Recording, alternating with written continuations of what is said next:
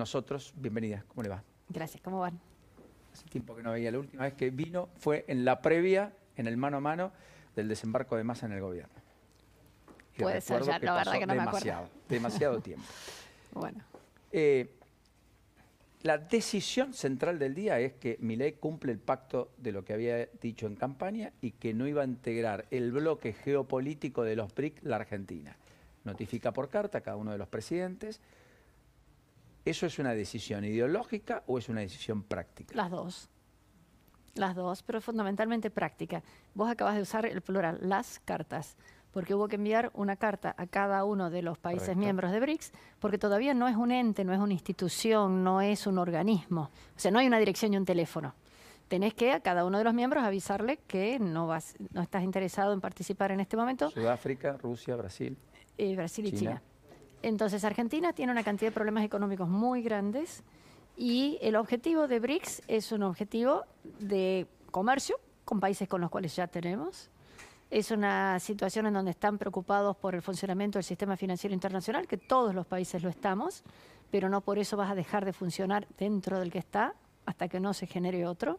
Pero sobre todo es una cuestión de simplificación, de, uso del tiempo.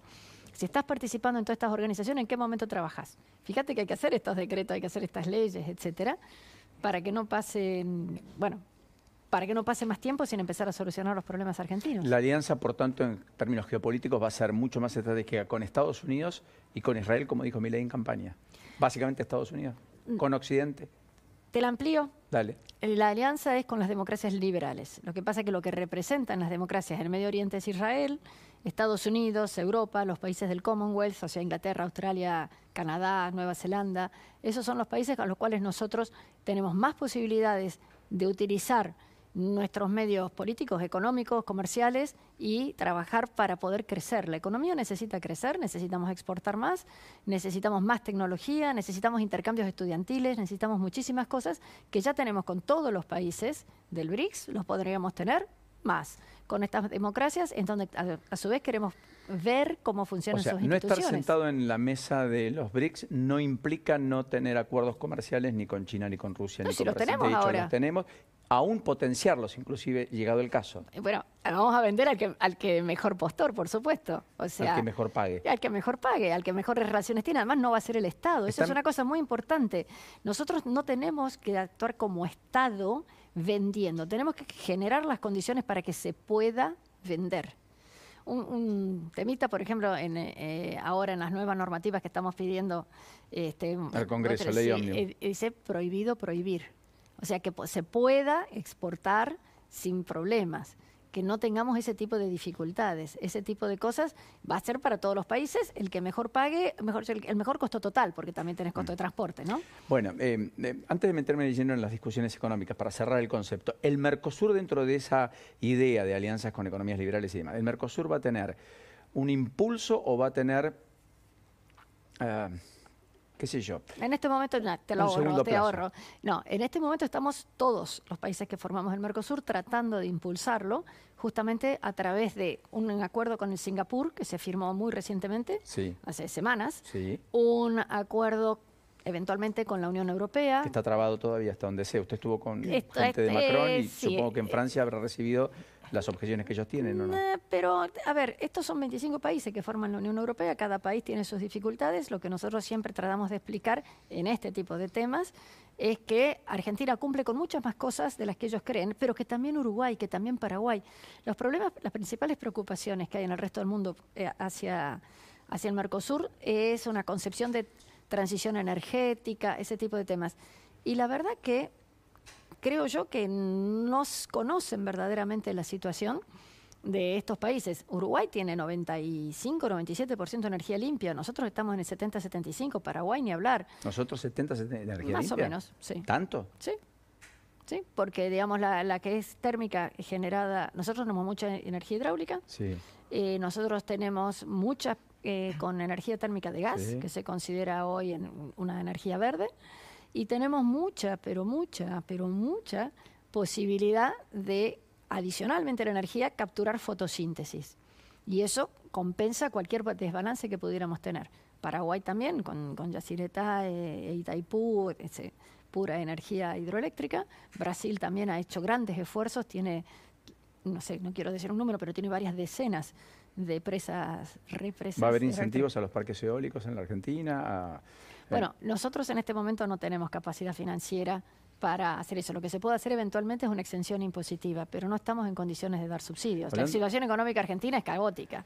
Sí, eh, hablando de eso, usted siempre dijo hay que bajar impuestos. No podemos tener la maraña de impuestos que tenemos, además de que no puede tener la economía las trabas que tiene que el Estado le impone, los cupos, está bien. Por eso el ah. decreto, por eso la ley. Claro. Muy bien, en ese sentido. Ahora, baja de impuestos ninguna. ¿Definamos impuestos? ¿A qué te referimos con impuestos? Cuando una persona tiene que media cuando una, no momentito, para, para, para. Cuando una persona tiene que perder, una pyme tiene que perder cuatro o cinco días este, haciendo papeles, equivalente a cuatro o cinco días, haciendo papeles. ¿Eso es un impuesto? Es un costo. Un costo. Lo que nosotros necesitamos es regular para quitar costos. Eh, si estamos hablando de quitar impuestos, lo que eh, se están haciendo fuertes cambios en el área de retenciones, el, básicamente todo lo que era importaciones, tenía un impuesto oculto, en el sentido de que había que ser muy amigo de alguien para que diera la autorización para ese usar salió, los dólares. Pero el impuesto país se queda. Claro. Una cosa es el ordenamiento de la economía, porque acordate que tenemos que reducir el fenomenal déficit fiscal que tenemos. Nosotros podemos reducir impuestos más rápido, por supuesto, pero déjame reducir el gasto más rápido. Resulta que ahora nadie quiere reducir el gasto. Lo acabas de mencionar con Kisilov. Mm. Aumentar. Kisilov hace dos meses estaban dando eh, viajes de egresados gratuitos y ahora no se pueden pagar sueldo y aguinaldo. O sea, vos podés reducir los impuestos mucho, mucho, mucho en la medida que seamos más eficientes con el gasto y reduzcamos el gasto. Y esa parte no se hace en una semana. No, eh, estoy de acuerdo. Es, muy complejo Pero no había una sola señal de baja de impuestos, insisto, porque más, para el campo hay más impuestos, no menos.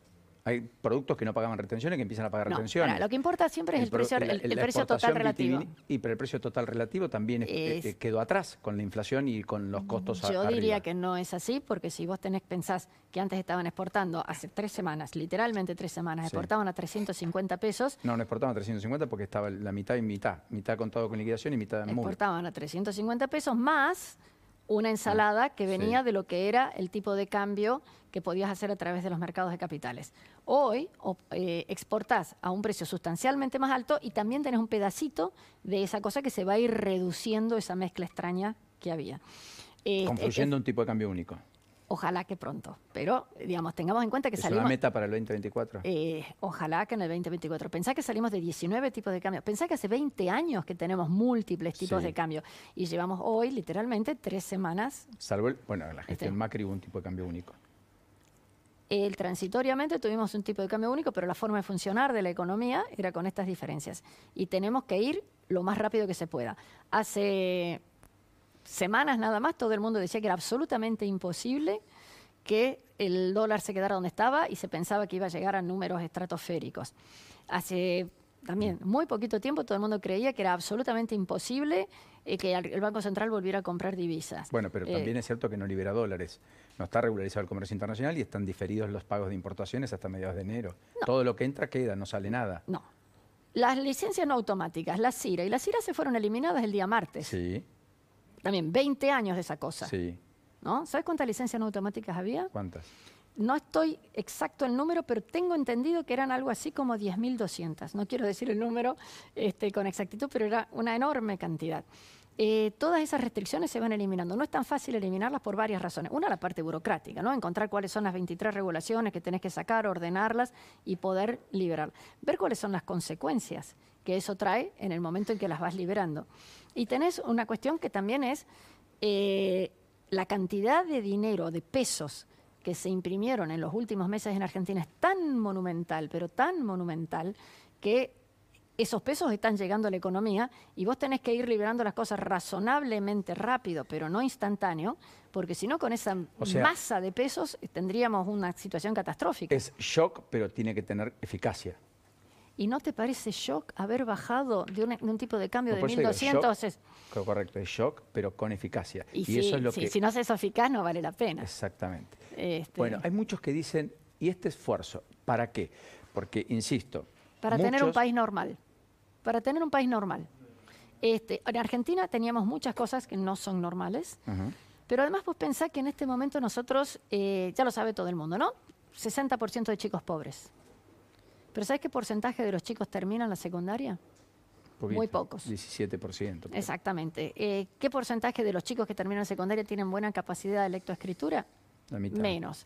Entonces, eh, eh, tenemos que empezar a trabajar y, y desviar los recursos hacia las cosas que son verdaderamente O importantes. sea que educación va a ser una prioridad. Absolutamente. Con Absolutamente. lo cual va a haber inversión pública en educación, es decir, va a haber más edificios, Sí. más infraestructura. Acordate siempre que la educación y la salud y en gran parte la seguridad son responsabilidades provinciales.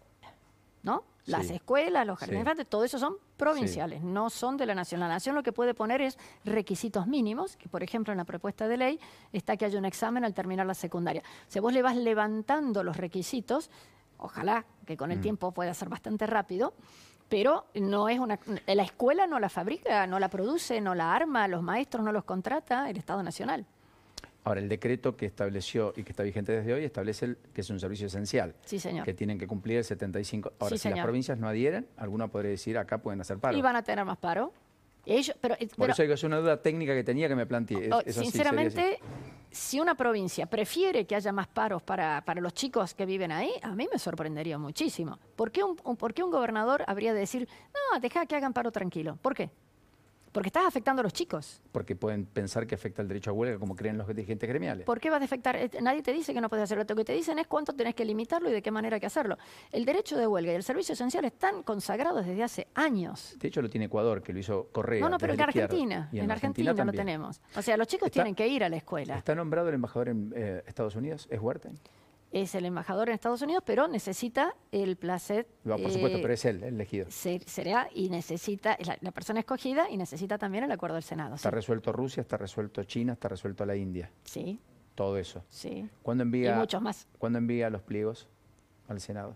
En muchos de estos casos, no, no, pero es que son eh, funcionarios de carrera. Estamos tratando de revalorizar en la Cancillería, tratando de renovar este, la- los funcionarios que en lo posible sean más jóvenes. Pero Huerten no tiene que pasar es por el político, Senado. tiene que pasar por el Senado, por eso te ¿Y decía. cuándo envían esos pliegos?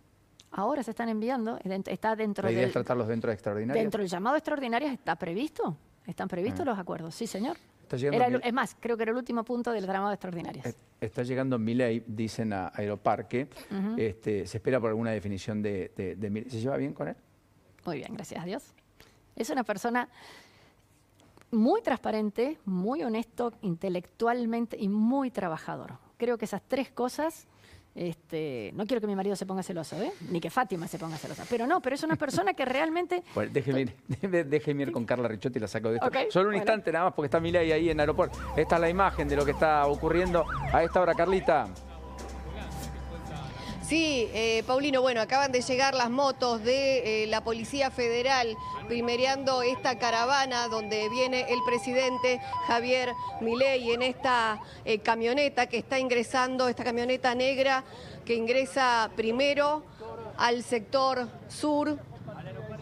Dos autos detrás, uno que se cruza adentro la camioneta del grupo especial, también de la PCA, ingresa por la pista para tomar finalmente este vuelo de línea, de aerolíneas, que estaba previsto salga, bueno, ya a esta altura lo perdimos aquí en la pista, la camioneta va directamente hacia el sector de eh, vuelos comerciales eh, para tomar este vuelo hacia Mar del Plata, que está previsto salga eh, 16.55, llegando prácticamente una hora antes hará el ingreso, viaja solamente con su hermana, un custodio, pero aquí todo el operativo que ha quedado y que no ha ingresado a la pista, es solamente la- veíamos ingresar la camioneta en la que estaba a bordo el presidente Javier Milei junto a su hermana, suponemos en la misma camioneta porque no la hemos podido ver a ella en el interior y adentro lo secundaba una camioneta con los eh, eh, con el grupo de fuerzas especiales que estaba esperándolo adentro de la pista y que lo acompaña O sea al no- sector de vuelos comerciales. ¿eh? No, no habla, no habla en conferencia de prensa, no, no va a dar definiciones con todos No. ustedes que están allí. Definitivamente, si algo dice, lo dirá al bajar en Camet, si es que ha- habla, o directamente este, no habrá locución pública de Milei, que no ha tenido muchos encuentros, salvo el brindis por el, fin de año con los periodistas acreditados en Casa Rosado, las entrevistas naturalmente que ha dado, pero digo, no ha tenido esta, estas cosas de hablar en, público, por ahora, digamos, como que ordena, casi un, leitmotiv o, una característica de, mi ley.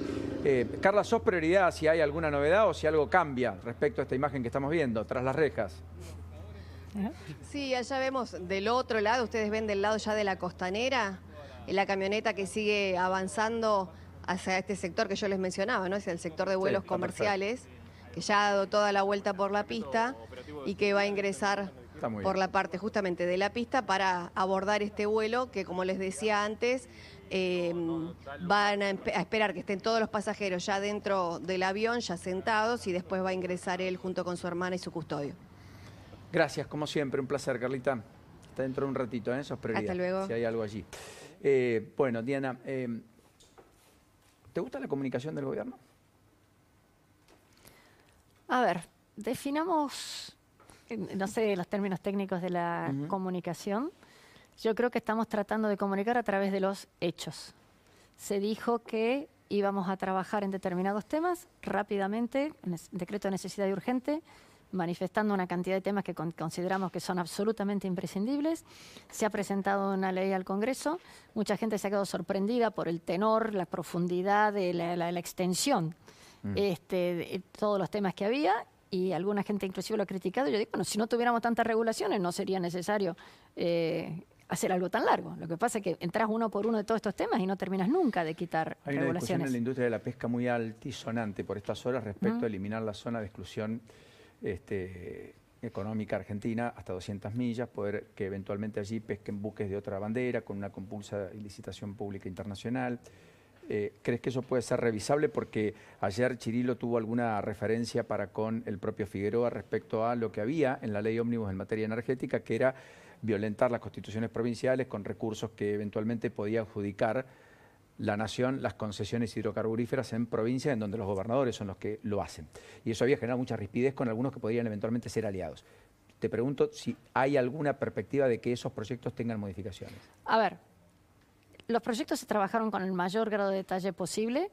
No digo en este caso, pero si obviamente si hubiera un error o una posibilidad de hacerlo mejor, todo el mundo va a estar encantado de hacerlo, es una ley. O sea, están abiertos a las modificaciones posibles. A ver, nosotros creemos que esto es el mínimo indispensable para poder hacer las cosas. Eh, si este mínimo es modificable, bueno, pues tendrá que ser, pero la verdad que sería mucho más lógico poder aprobar el paquete completo. ¿Por qué? Porque el paquete completo no es una cuestión política, es, vos estás modificando, no sé, 200 cosas. Si cinco no las modificás, esos cinco quedan con privilegio respecto a los otros. Nosotros tenemos que cumplir la Constitución en todo, la igualdad ante la ley. porque la zona de exclusión eh, en términos de pesca si hubiera afecta porque hay muchos que vienen a pescar que cuando la rompen tienen sanciones, que es lo que, pero, te, pero lo van a tener que hacer con bueno, un momentito. La que tenemos ahí es una situación bastante particular en donde tienen que cumplir con todas las leyes argentinas, exactamente las mismas condiciones. Entonces, si vos les das las mismas condiciones, y quitas estas licencias extrañas que se subastaban en unas formas bastante oscuras, vos lo que le estás dando a, la posibilidad, primero, al país de recaudar más, porque va a cobrar impuestos sobre más gente, de exportar más, porque esa gente, los que pesquen, van a tener que otro lado del cuidado. recurso que se depreda. No, señor. El recurso se va a cuidar de la misma manera. A vos que te lo pesque. No, no, si hay muchos más que lo va, a estar pero, pero es, que, eso no se ha modificado. No cambia. Eso no se ha modificado. Vos, la, digamos, la cuestión de lo que hay que preservar, el momento del desove, cuánto es la cantidad de cosas, todo eso está. La diferencia está si el, barco era argentino o no es argentino. Si es, una, es, un, barco grande o dos barcos chiquitos. Pero, digamos, la protección del recurso. Ojo que ha, ha habido tanta mala fe. Yo entiendo que fue publicado el miércoles a la noche, muy apurado, Se dicen que eliminamos la ley de bosque, que eliminamos esto, no, lo que se cambia es el uso de los recursos, que tenga muchísima más transparencia, que quede muchísimo más claro e igualdad entre todos. Entonces, es lo mismo que eh, la ley de fuego, que lo que te hace es que te permite hacer el contrafuego. Que la, ley estaba escrita de una forma tal que se hacía muy difícil hacer un contrafuego, que es algo que existe desde, el siglo. Entonces, el, el punto, a lo mejor hay alguna cosa que pueda ser interpretado de una manera diferente y se explicará todas las veces que haya que explicar, pero vos no podés hacer un amplio desregulación y que a algunos queden exentos de esas desregulaciones porque pasan a tener un privilegio. Diana, eh, lo último, en términos económicos, hay una enorme preocupación de quien nos ve, siempre te escucho hablar de economía, sos economista. No me dejan hablar de relaciones exteriores. Pero... Hablamos todo el tiempo hasta dale, acá. Dale, dale, dale. Eh, la inercia inflacionaria en 30 en diciembre. Sí. ¿Es un fogonazo y ya? ¿O es una inercia? No, no continúa. No, no, no, lamentablemente. Eh, ¿Cuántos meses es esperable un 20 de inflación? Mm, menos de, menos de tres meses es imposible. O sea, hasta marzo, abril convivimos con estas tasas. lamentablemente creo que sí. O sea, vos pensás, tenés que pensar todo lo que ha ocurrido en la emisión monetaria en los últimos seis meses.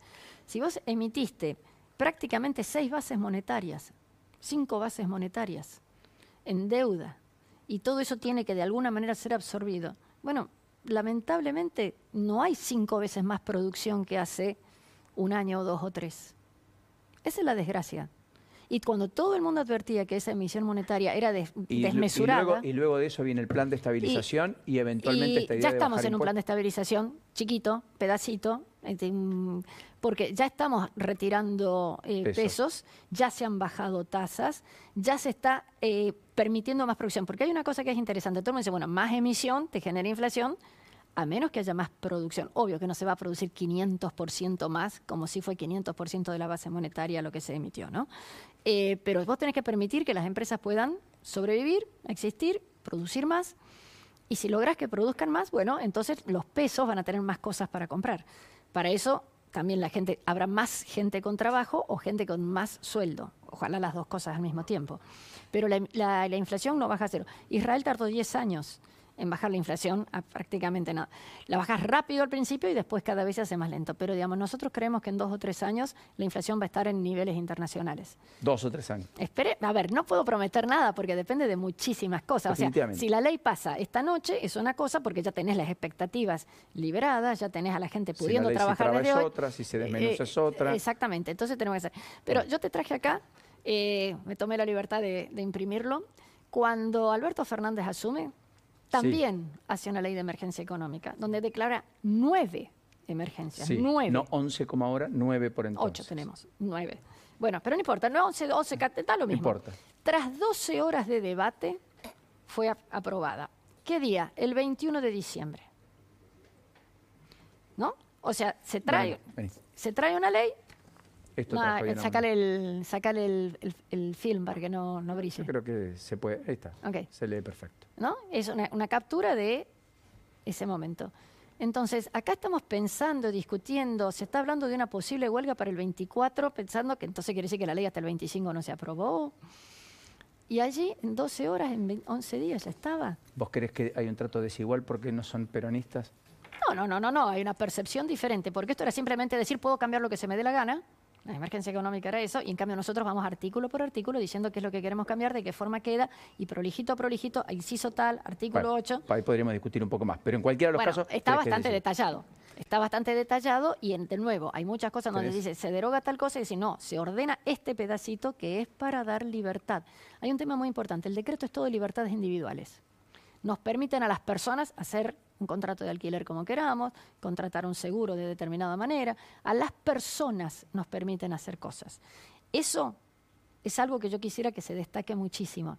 Pero nuestra constitución nos, nos permite a todos hacer, salvo lo que está expresamente prohibido. Diana, enorme placer. Un beso para vos. Felicidades.